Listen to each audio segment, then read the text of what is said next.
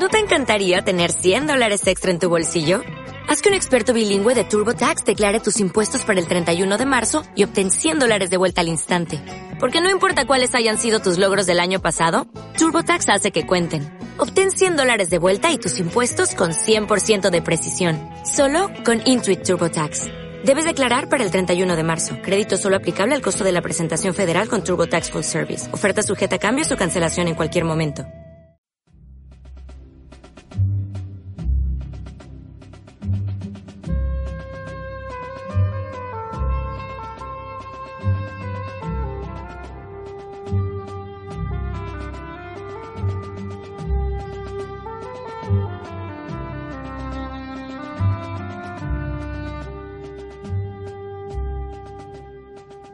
Muy buenos días, queridos oyentes. Bienvenidos a una nueva emisión de Radio Libertad Constituyente. Hoy es 1 de marzo de 2016. Nos acompaña en el estudio don Pedro Manuel González. Muy buenos días. Buenos días, David. Y por supuesto, don Antonio García Trevijano. Muy buenos días. Sí, hace por fin otra vez un día ya de primavera.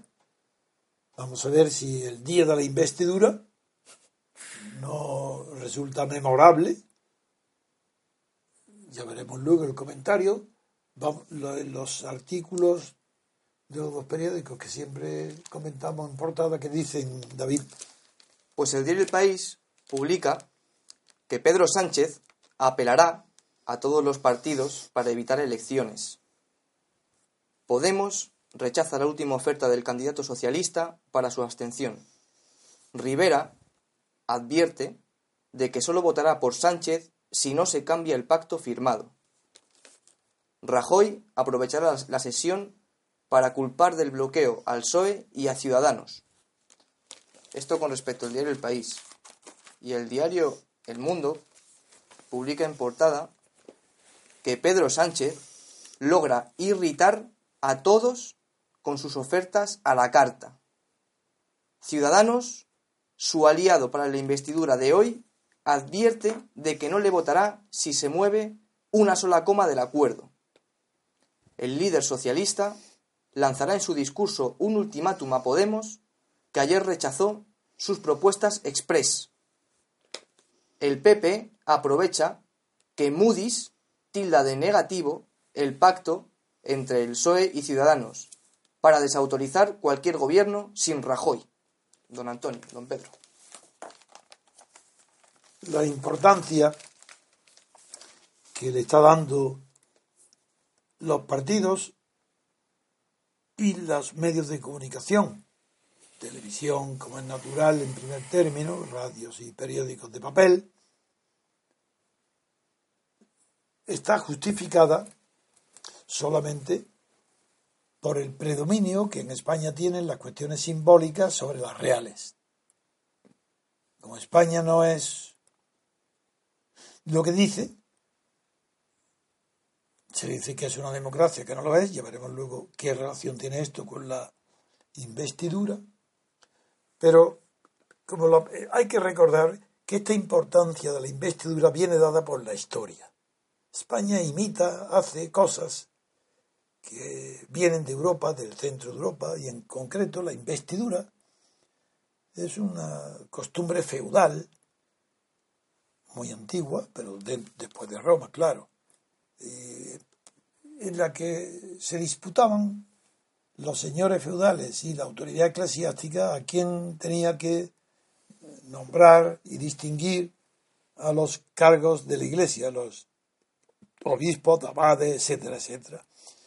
Y se llamaba investidura el acto simbólico en virtud del cual, bien sea el papa o bien sea el emperador, o el señor feudal entregaban un símbolo de la toma de, de la toma de posesión del cargo que variaba desde entregar la espada para investir caballeros, que eso lo habéis visto ya desde siempre, un rey entregaba la espada a los caballeros, porque en realidad la investidura siempre implica un poder superior que, eh, que le da, hace investir el mismo a un subalterno, a un vasallo. En la investidura hay señor y vasallo. Y el que hace la investidura es el señor. El vasallo el que recibe el símbolo de la investidura. La espada, el libro, que era el nombramiento de los canónigos, o el del abad, que el báculo, o el obispo, los anillos, todos esos son signos de investidura. Y es famoso en la historia, pero muy famoso, aunque lo conoce todo, todo, casi todo el mundo, pocos lo recuerdan, eh, que hubo una famosísima querella en el siglo XI que se llamó querella de las investiduras. Esa querella consistió en una disputa, pero verdaderamente grave, entre el emperador del Sacro Imperio Romano, que en aquella que era Enrique IV, y el recién nombrado Papa, que era Gregorio VII, el, precisamente el Papa, que pocos se recordarán, que impuso el celibato a los sacerdotes. El que no podrían casarse fue esto y lo inauguró en el siglo XI, el Papa. Pues este Papa tuvo que sufrir la prepotencia, el desafío que el emperador del Sacro Imperio le hacía al Papa nombrando él los cargos eclesiásticos. Sí, no, son los obispos, todo el poder de la Iglesia, el poder de los cargos y las jerarquías eclesiásticas lo hacía el emperador Enrique IV mediante procedimientos de investidura, que es la entrega de los anillos, del báculo. Llegó un momento de tensión tan grande que el Papa tuvo miedo del poder temporal del emperador que se arremetiera en una guerra contra él. Y ahí comienza lo que se llama querella de las investiduras. Es quien tiene que dar posesión de los cargos inferiores o subalternos al del emperador o el papa. La insolencia del papa de Enrique IV fue tan grande que Gregorio VII se asustó y se refugió en, un castillo de Canosa, que está cerca de Parma, en el norte de Italia. Se refugió allí por temor a que Enrique VIII viniera con un ejército para derrotarlo y matarlo. Y se produjo una de las eh, cuestiones más cómicas que se recuerdan en la historia y que sería susceptible de una película maravillosa, más que lo del nombre de la rosa la de Humberto Eco, que acaba de morir. Mm. Porque Enrique IV se arrepintió, de, consideró que era pecado lo que estaba haciendo. Después de que Enrique IV se había enfrentado con todo, había nombrado y había disputado todo tipo de poder temporal a Gregorio VII, se arrepintió y marchó hacia hacia, Italia, hacia el Papa, hacia Roma, para pedir perdón y hacer penitencia y pedirle el perdón. Pero Gregorio VIII no lo sabía y muerto de miedo estaba refugiado en el castillo de Canosa. Figuraros qué situación. Pues esa es la famosa querella de la investidura. Llega Enrique IV y, entonces el Papa, cuando ya ve que viene en son de paz y pidiendo perdón, aprovecha y lo mantiene, lo mantiene a, a pan y agua durante tres días sin recibirlo. Ahí ya abusa de su poder hasta que se produce la humillación de la querella de la investidura, la humillación del emperador. Ese es el origen de las investiduras. luego, en la historia ha tenido también muchísima importancia la investidura del emperador Napoleón, que recordáis que pues así que es muy conocida en Notre Dame, en la Catedral de París, en el día 2 de diciembre de 1804, se celebra la entronización, que es lo mismo que la investidura, es la misma de Napoleón. Y Napoleón, el símbolo, hasta entonces, que el Papa ponía en la cabeza de los emperadores o de los reyes la corona, y la corona era el mismo símbolo de, investidura, el mismo que antes había sido la espada, el libro, el oráculo, el báculo, los anillos. y, y el Napoleón, sabiendo lo que eso significaba, con plena conciencia de lo que eh, suponía que el Papa le indiera la toma de posesión, le cogió la corona, se la quitó y se la puso él mismo. Ese es el símbolo verdadero de la investidura. Y es Napoleón el que rechaza que una persona que tiene poder por sí mismo pueda aceptar ser investido por otro. Este antecedente es importante tenerlo en cuenta para comprender ahora qué pasa con la investidura. ¿Por qué tanta importancia a una investidura que no es tal? Ah, se dice, ah, no, aquí hay un rey. Y el rey ha encargado al PSOE, al secretario general del PSOE, al señor Sánchez, le ha hecho el encargo, le ha pedido que forme un gobierno. Y se le llama investidura al acto en virtud del cual el encargado por un rey de hacer gobierno pide a los representantes de los, teóricamente del pueblo, en realidad en España, a los representantes designados por cada partido,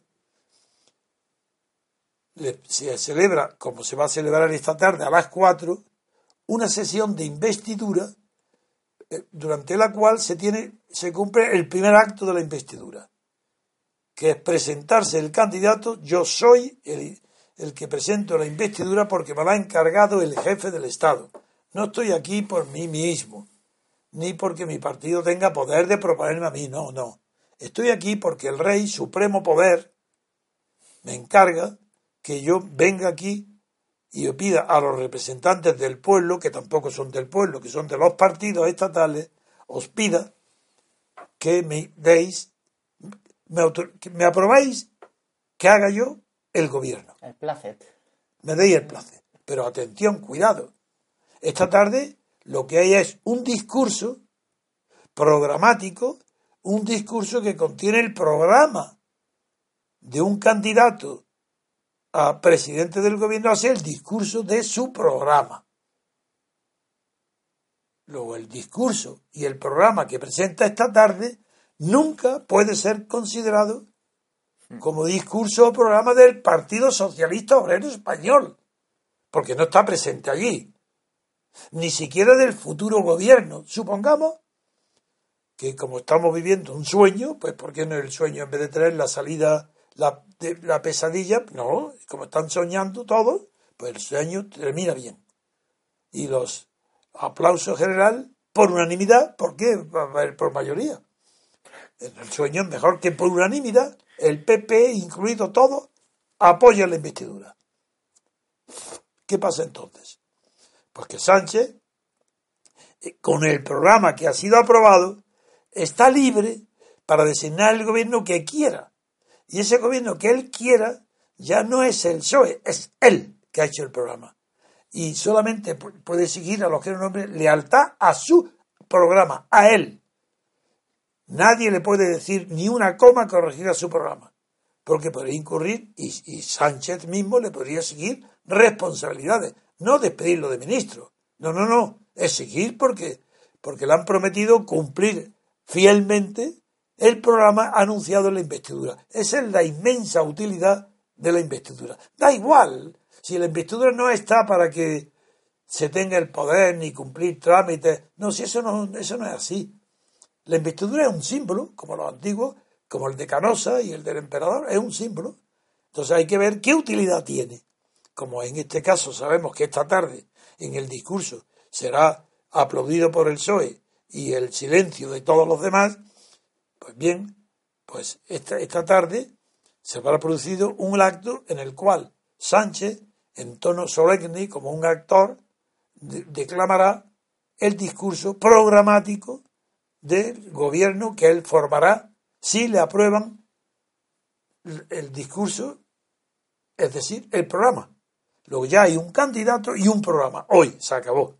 Mañana será otro día. Pero hoy tiene la satisfacción por separado de que ha sido el, designado por el rey para pronunciar un programa, un discurso programa de la investidura, de tal manera que será su programa. Aquí cualquier otro pacto con Rivera anterior, eso son, eso es el pasado, eso es la prehistoria. Porque lo que importa es lo que él vaya a decir ahí en su programa.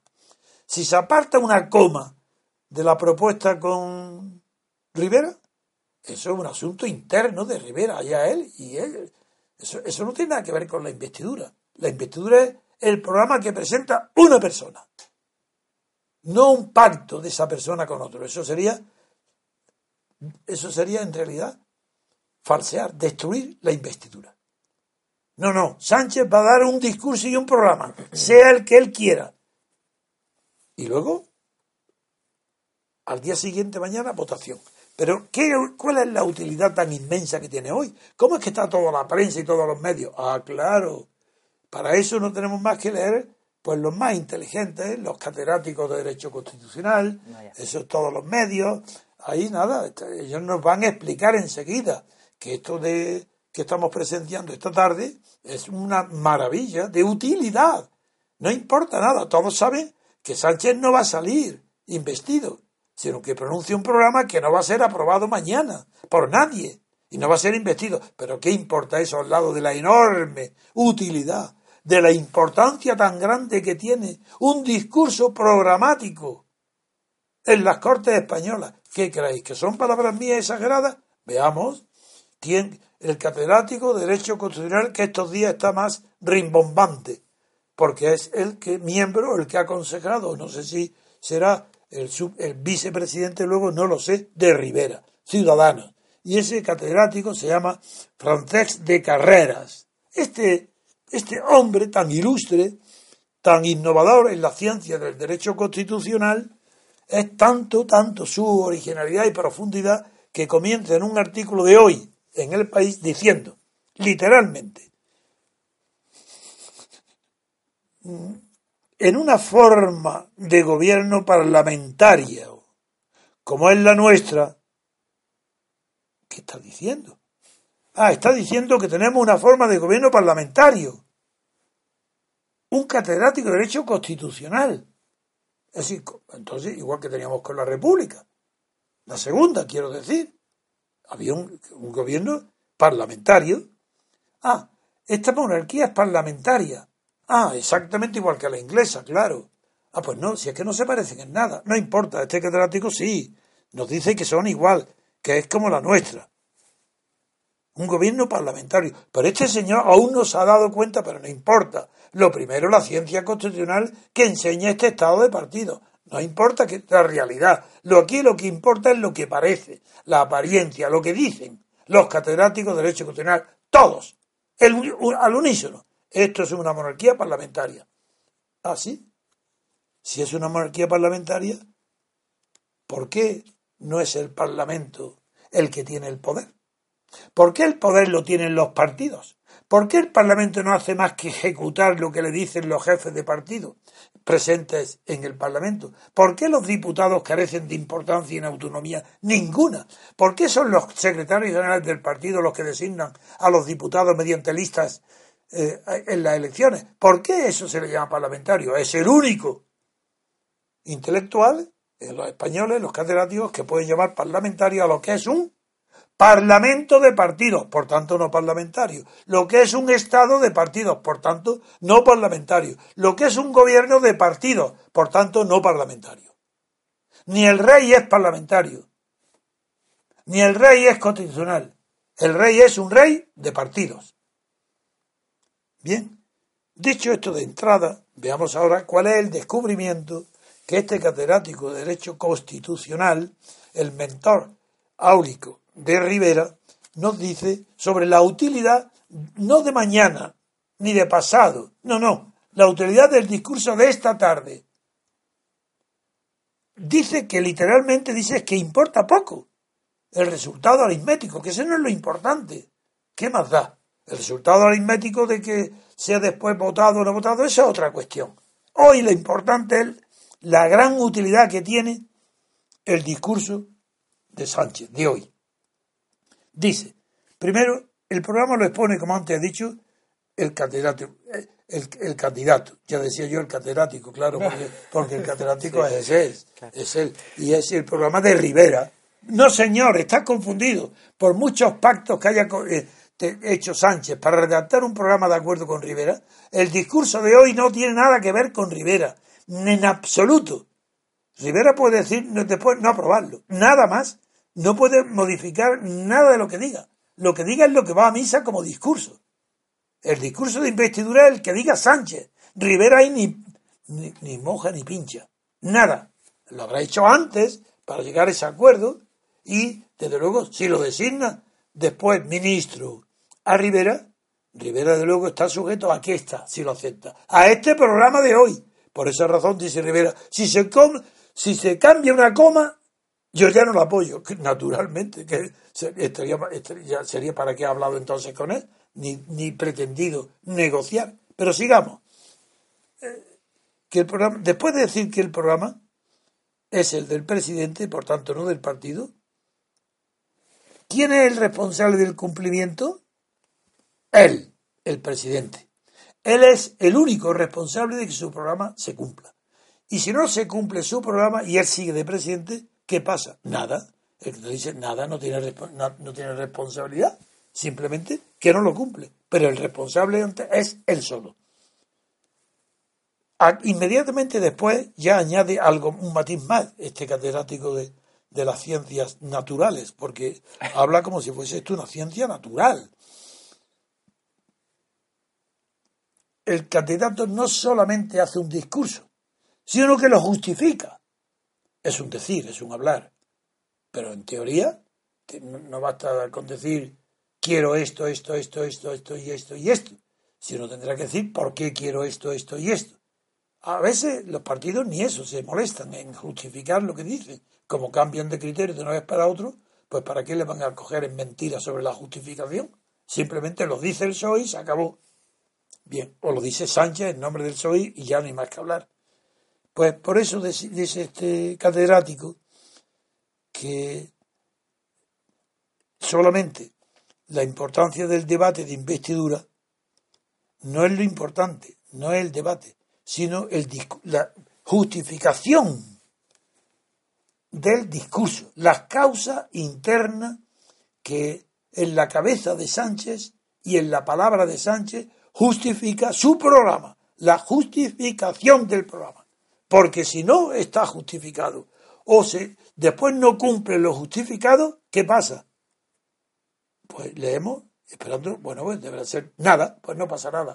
Así que lo justifica sin ninguna consecuencia. Si no lo cumple, pues no pasa nada. Porque no hay nadie que lo pueda echar. Ni siquiera, ni siquiera las cortes. Habrá que esperar otros cuatro años más para que si a quien no le guste, pues no lo, ya esa vez no, no lo vote. Pero no hay justificación que tenga consecuencias. No, lo justifica porque él lo dice, lo quiero así y ya está, nada más. No tiene que convencer a nadie, basta con que venza. Y vencer, ¿cuándo ha vencido?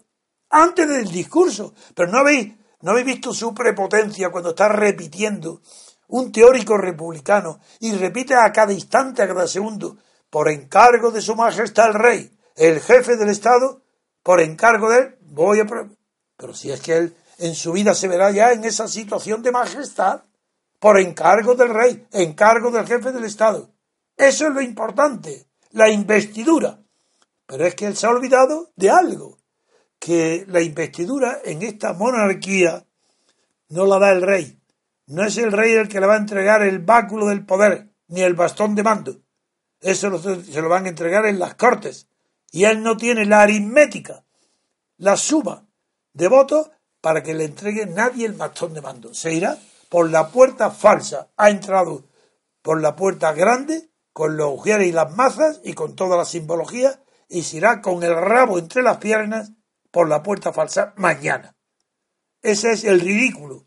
Y sin embargo, este catedrático, este que tanto eh, seguridad parece que tener, que Francés de Carrera continúa su escrito como si no pasara nada, pero dice que, claro, como tiene que justificarlos, eh, de hecho, lo que está haciendo público es su propio programa. Sí, sí, el candidato no sale, y de ahí no sale, si el candidato no sale investido, en las sucesivas rondas para elegir presidente, no puede ya ser incoherente con lo que ha expuesto antes en esta sección primera. Atención, ha descubierto por fin la expectación tan enorme que hay sobre el día de hoy. Ya está descubierto. La importancia del discurso no es que ya se sabe que no va a ser elegido, eso no importa. Es que ya no puede, está comprometido su programa con lo que dice. Es decir, que en las sucesivas, cuando venga Rajoy, o venga Podemos, o venga Rivera, el que quiera, investido, ya Sánchez ya no puede cambiar de discurso. Ya está sujeto por su palabra. Ya es un cumplidor, es un esclavo de lo que ha dicho, ya no puede cambiar. Luego todo el mundo sabe a partir de hoy, de final, cuál es el programa del PSOE. ¿Habéis visto? Aquí nadie cambia de criterio. Aquí todos son fieles hasta la muerte. Aquí nadie cambie, cambia un razonamiento ni una causa para gobernar. Que viene, que viene eh, la inflación. Pues muy bien, eh, medidas contra la inflación. Que viene la deflación, medidas contra la deflación. Pero no, aquí nadie puede cambiar. Y este catedrático considera que la finalidad fundamental, lo dice expresamente, de hoy no es el resultado aritmético, no es lo que pase mañana, sino porque ya todos conocen cuál es el programa del PSOE. Y eso ya es una adquisición que se ha hecho de una vez para siempre. Figuraros en un, en un sistema basado en la mentira, la corrupción, el incumplimiento de todas las promesas, la traición inicial de este sistema, donde los que defendían la ruptura democrática en la oposición a Franco, bastó que los llamara Suárez y pasaron inmediatamente al pacto de la reforma, al consenso. Eso es la importancia que le da Carrera a lo que pasa hoy. Ya sabéis que lo que hoy pase es exactamente el discurso de Rajoy, que ya el PSOE no podrá cambiarlo, porque es el programa del PSOE. Y si echan a Sánchez y viene Susana Díaz, Susana Díaz, en nombre del PSOE, está comprometida con el discurso del PSOE. Esas son las palabras de carrera. Bien, hacemos una pequeña pausa y volvemos enseguida.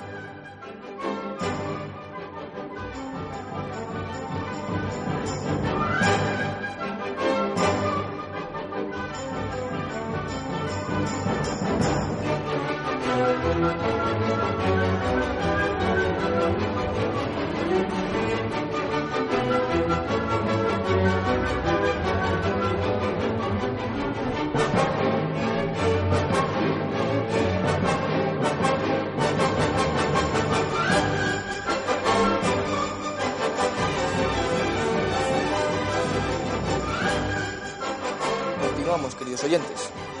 En este segundo bloque del programa vamos a hablar de la situación política en Irlanda. El diario El País publica en su página 7 que los comicios llevan a Irlanda a un bloqueo político a la española. La coalición gubernamental saliente no suma mayoría y la oposición rechaza pactar. Don Antonio, don Pedro. Tiene mucho interés para España, para nosotros, para las opiniones políticas en España, conocer lo que ha sucedido en Irlanda del Sur, en la República de Irlanda.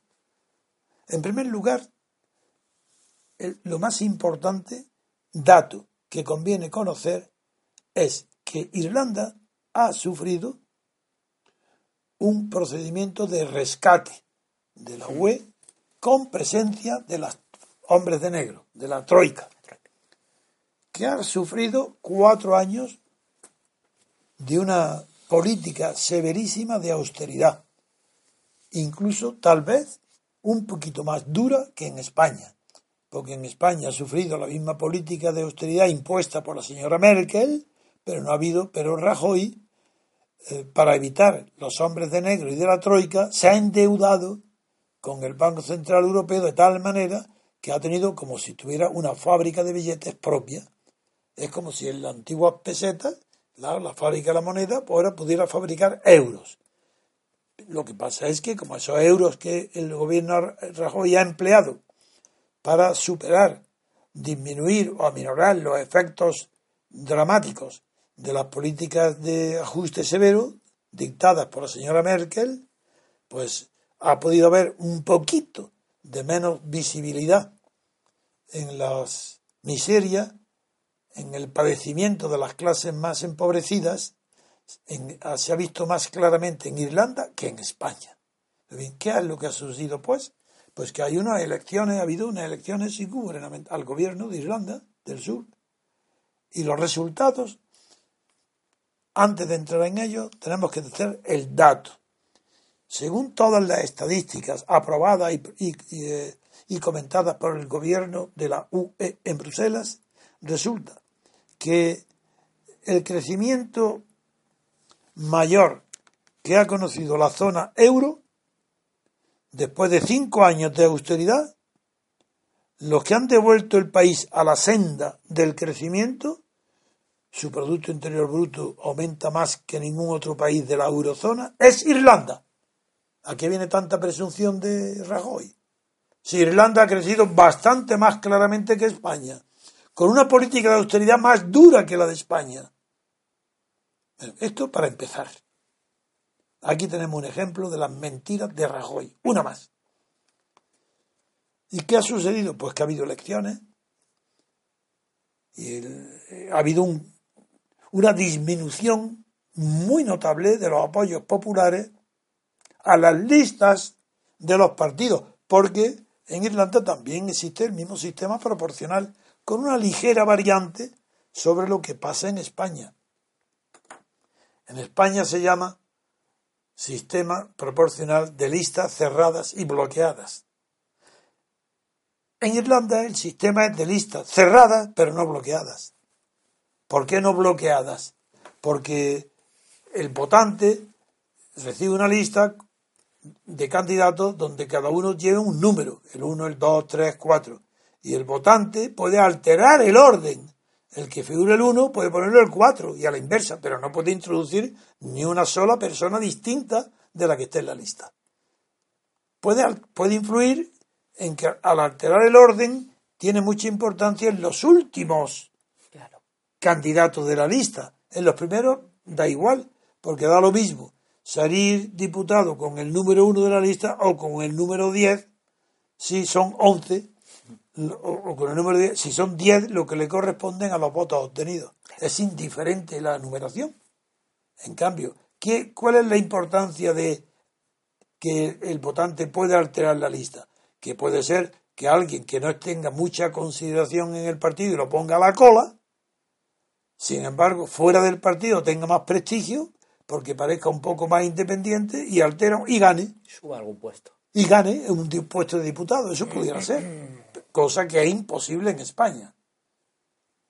Hecha esta advertencia de que el sistema es un estado de una república de partidos igual que este estado español es una monarquía de partidos, hecha la advertencia de que hay una pequeña diferencia en el modo de elegir a los candidatos que le acabo de señalar, el resultado de las últimas elecciones, que han sido ahora estos días, han trastocado el orden tradicional, no tradicional, de los últimos años que han sido gobernados por un partido conservador, el Fianni, el Fail, que gobernó el país hasta 2011.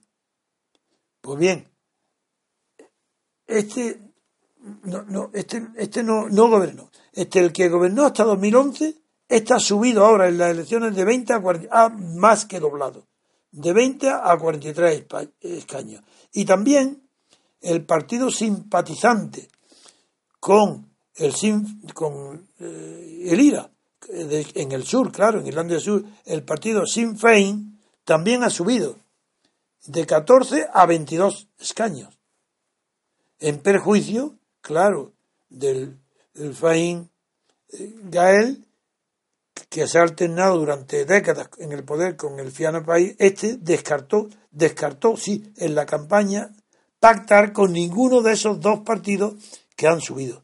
Su única opción ahora, eh, el anterior, el que estaba en el anterior gobierno, es pactar con una serie de partidos pequeños de izquierdas y candidatos independientes. Pero los comentaristas de aquella zona y en el país lo reproduce, que esa posibilidad, aparte de ser muy difícil de conseguir, como ha reconocido el propio eh, líder anterior del Fianna Fáil y que fue primer ministro, Bertie Ayer, pues dice que se trata de un juego nuevo, no hay ninguna combinación lógica que pueda arreglar esto. Combinación lógica quiere decir combinación aritmética. Lo que es exactamente igual lo que está pasando en España, pero con una diferencia, que aquí ha habido mayoría absoluta del PP. En cambio, no había mayoría absoluta en el partido gobernante que acaba ahora de perder los escaños suficientes para poder seguir gobernando. Esto no quiero hacer más comentarios porque no conozco más a fondo los antecedentes que me podrían arrimar al conocimiento de lo que puede suceder en Irlanda. La verdad es que conozco de Irlanda antigua mucho más que de la actual. Si me habláis de Irlanda de los tiempos del venerable Veda, puedo hablar durante una hora o dos horas o tres horas. Pero no me preguntéis ahora, después de la República de Valera y después de los independentistas y de la crisis de la patata y de la emigración, no me habláis porque no sé realmente mucho de cómo es el... supongo, al ser sistema proporcional, ya sé que todo es falso y todo es mentira. La diferencia que hay, por ejemplo, mm, de, lo que ocurre en Inglaterra, en Gran Bretaña e Irlanda, estando tan cerca, ¿no? los, resultados que dan los sistemas electorales de un sitio y en el otro, pues dan lugar a situaciones luego muy, diferentes. muy diferentes y la manera de solucionarlas, institucionalmente, digo. No, y esa diferencia en las preferencias electorales y en el modo está determinada por dos hechos. La primera es que en, Irlanda del Norte no es, no es un estado de partido, sino que pertenece al Reino Unido. Exacto. Entonces, es un, es un sistema parlamentario de gabinete. Igual que. Y, segundo, ese es un primer factor que lo diferencia radicalmente del estado de partido de la República de Irlanda del Sur. Pero otro es que la religión dominante del norte es la protestante y los católicos están en minoría, de ahí las luchas tan terribles y el terrorismo. Pero en el y en cambio en el sur la absoluta eh, población dominante es católica. Esas dos diferencias es lo que me hacen no entrar en el análisis detallado de porque no conozco desde hace la evolución de Irlanda del sur, la del norte la conozco mejor, pero la del sur me es muy difícil detallar su evolución y la posición que se encuentra ante el futuro, si es o no comparable con la dificultad que se encuentran los partidos estatales españoles para formar un nuevo gobierno, como no lo sé, prefiero haber destacado, eh, uno, el crecimiento extraordinario de la economía de Irlanda del Sur, no solo intervenida, sino rescatada, y con eh, eh, intervención directa y administración directa de la Troika, de los hombres de negro, que ha crecido más y mejor que la economía española dirigida por Rajoy. Muy bien. Hacemos una pequeña pausa, queridos oyentes, y enseguida volvemos.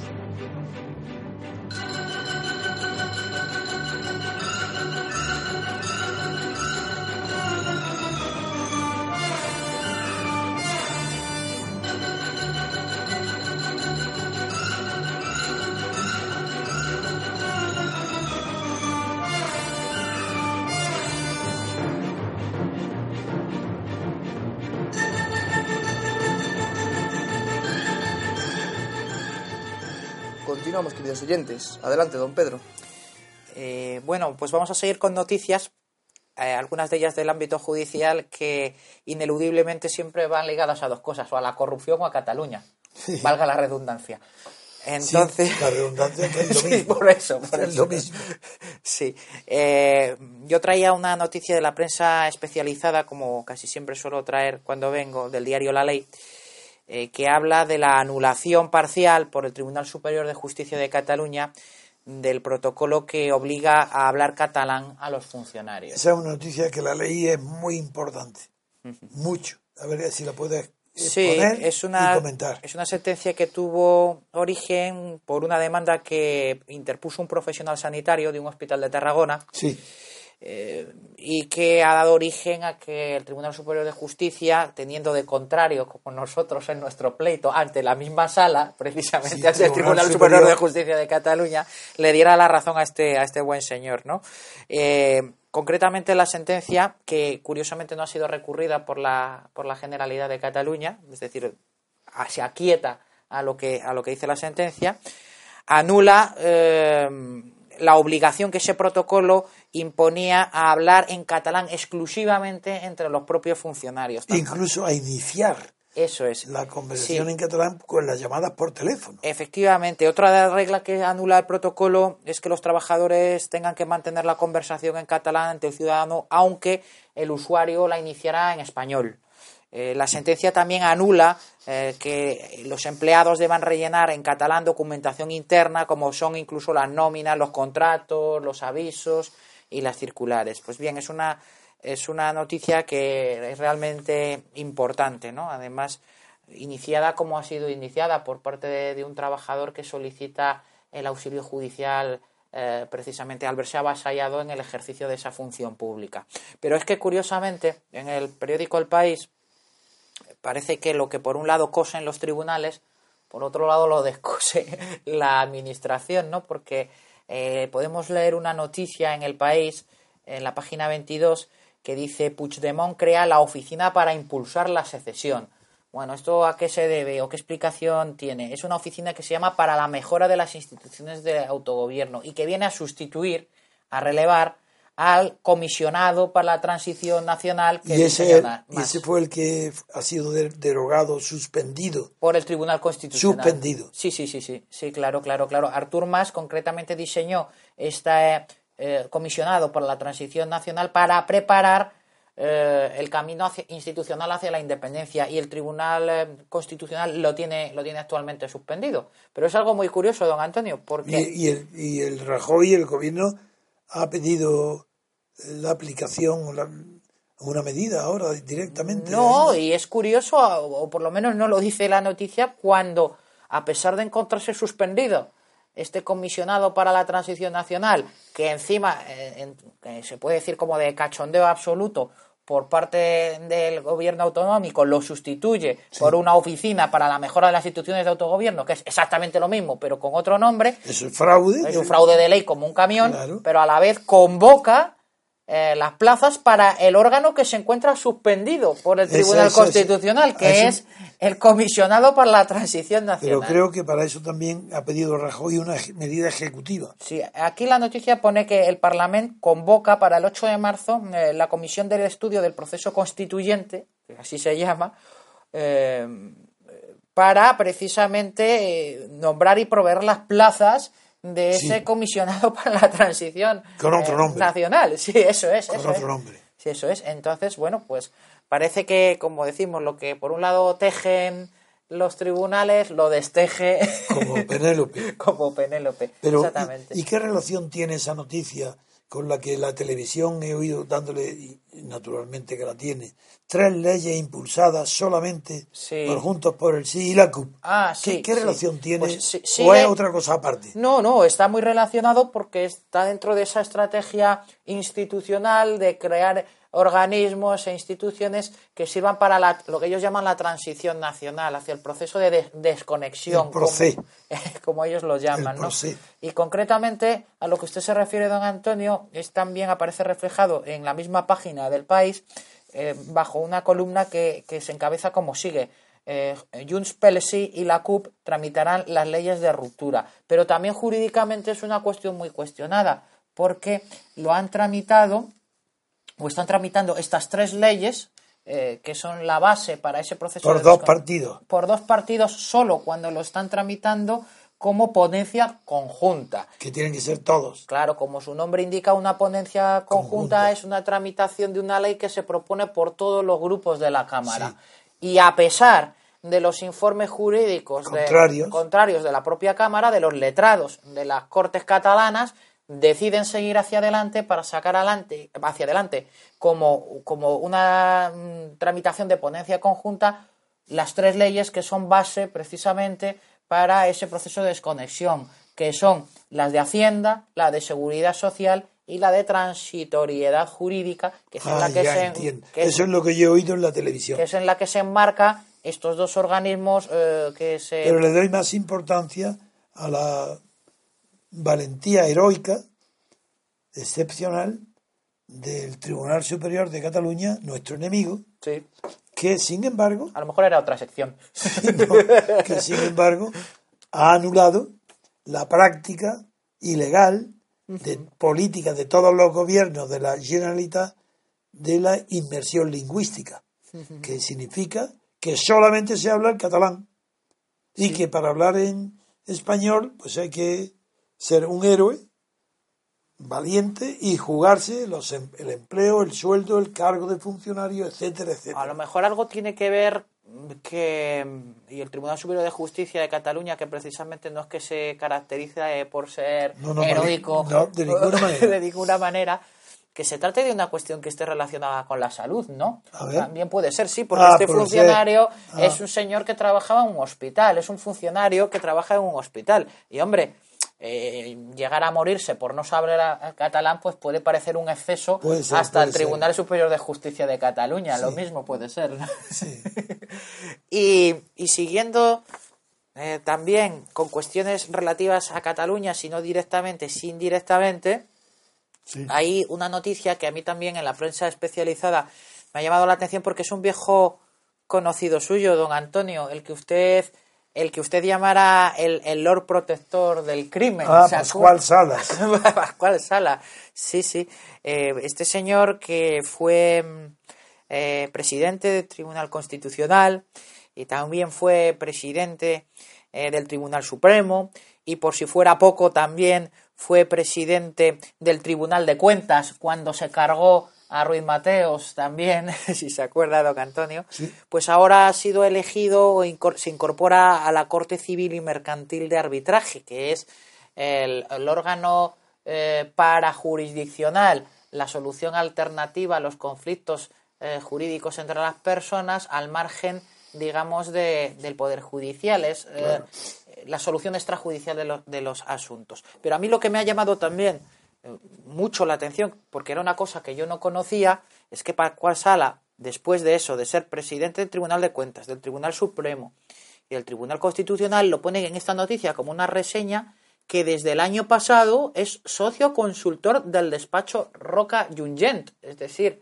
eh, pertenece también al despacho del defensor de la infanta Cristina. O sea, que parece que esto de que los políticos pasan a... a- La a- puerta giratoria. Así que pasan a las eh, empresas de telecomunicaciones, a las eléctricas, a las gasísticas. Hay una segunda parte que casi nadie tiene en consideración, que es como los jueces entran y salen en los despachos también más importantes, que esto tampoco no deja de ser una indecencia. ¿Y qué relación tiene con Roca el Tribunal de Arbitraje? Ninguno, en principio, ninguno oficialmente.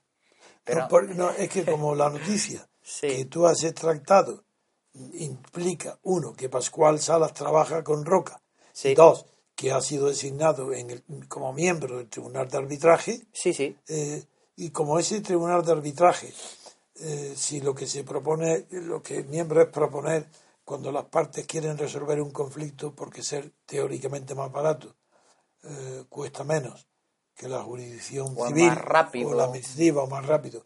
El arbitraje que ha sido, dicho sea de paso, un fracaso, Un fracaso en España. en tanto que sustituto de la jurisdicción. Sí, sí. Ahí ha fracasado.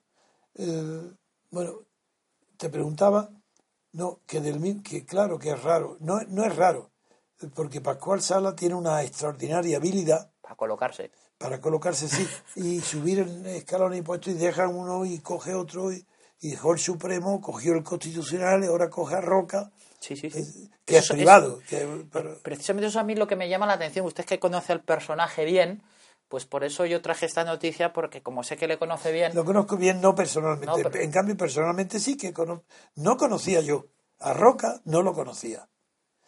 Y el, pero como me- eh, tengo unas, bueno, una preocupación grande por el arte y en varias ocasiones me he ocupado de, de las obras de Dalí, Sí. en algunos casos para expedir un dictamen jurídico eh, que según mi, mi saber y conocimiento, determinadas obras eh, hechas en miniatura eh, por Dalí fueron mm, relacionadas en un inventario ante una mujer notario en Nueva York.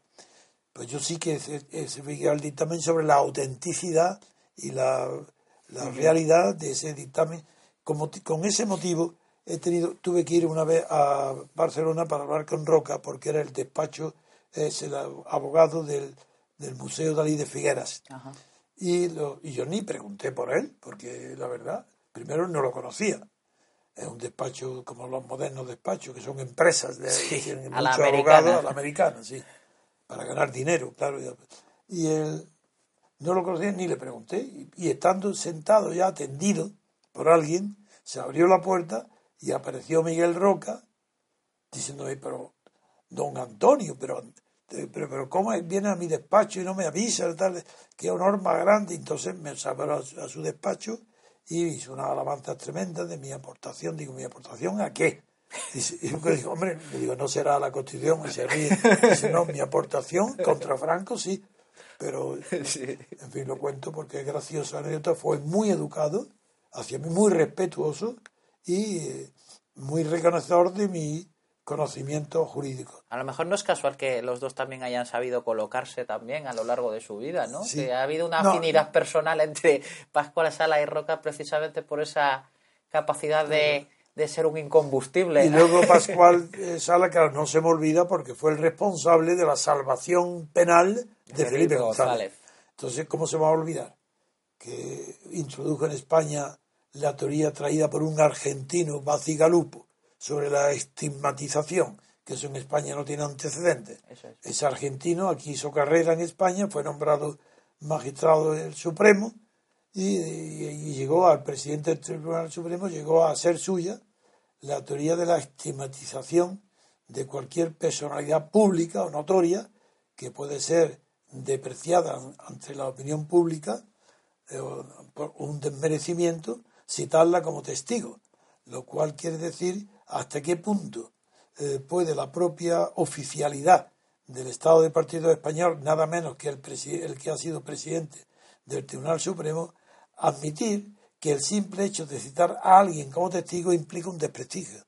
Además lo llevaron hasta, hasta sus últimas consecuencias porque me acuerdo que de aquella época que había una portada en el mundo que un periodista allí medio agazapado se le ocurrió camuflar una cámara y hay una imagen que era una portada saliendo Felipe González por el pasillo, Sí, sí. el tribunal detrás y le tiró una foto en ese momento. Al día siguiente fue portada en el mundo. Pues a ese periodista se, le, pusieron una, una multa monstruosa por el, el mero hecho de sacar una De fotografía haber sido un buen profesional. de sacarle una foto a Felipe González saliendo del Tribunal Supremo. O sea, eso es la estigmatización, la teoría de la estigmatización llevada hasta las Hasta últimas el extremo. hasta el extremo, hasta las últimas consecuencias. Y por eso le puse Lord Protector del Crimen, en, honor- en recuerdo de Cromwell, que era el Lord Protector en la revolución de, de Inglaterra. En fin, eh, ¿y hay algún comentario más de...? Pues nada, yo eran estas las noticias que le había traído, don Antonio. Por mi parte, nada más. Es- es- yo creo que aunque no hoy ha sido más corto, pero vamos a dejarlo aquí eh, porque el comentario sobre la investidura Que se verá a las 4 de la tarde. se verá a las 4 de la la tarde. y el tiempo. os dejo tranquilos para que sin cansancio ya sabéis que a las 4 de la tarde podéis escuchar un extraordinario y maravilloso discurso donde ya no tiene nada que ver Rivera en los puntos y comas que la haya puesto. Nada, nada. Porque parece que al decir que no le quiten una coma, debe ser que lo que ha hecho es poner comas y puntos. Pero mm, ya sé que es una exageración, una manera de hablar. eh, pero también yo hago una broma a mi manera de hablar. Eh, pero sí que tiene su importancia eh, que hay todavía catedráticos de constitucional que creen que los mm, personajes de los partidos políticos españoles quedan atados por su propia palabra, que no cambian de opinión y que no son mentirosos.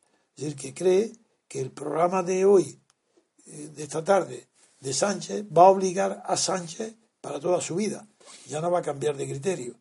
Y el problema es que aunque obliga al PSOE, eso no se ha atrevido todavía a decirlo Francés Carreras. pero lo dirá, que obligará también a, a Susana Díaz, porque el sobre. Y los demás ya saben que no en esto, sino en las próximas elecciones, como va a haber elecciones, los demás partidos van a tomar buena nota del compromiso que adquiere Sánchez para denunciarlo como desleal, mentiroso y traidor a su propia palabra en la campaña de las próximas elecciones que será inmediata, si se aparta una coma del discurso programático de hoy. Esa es la importancia que tiene que escuchéis, yo no lo pienso escuchar, pero que escuchéis los que crean todavía que existe una buena voluntad, una sinceridad, una apariencia lejana de verdad en las instituciones que definen el régimen actual español, que lo escuchen. Pero yo no, porque sé de antemano que antes de hacerlo ya está mintiendo. Que mentirá durante el discurso y que mentirá después. Y que toda la tontería eh, no es fruto de la ingenuidad. Porque una cosa es la ingenuidad política y otra cosa es la ignorancia política de los catedráticos y de los intelectuales que confunden el ser con el deber ser. Eso no hay derecho.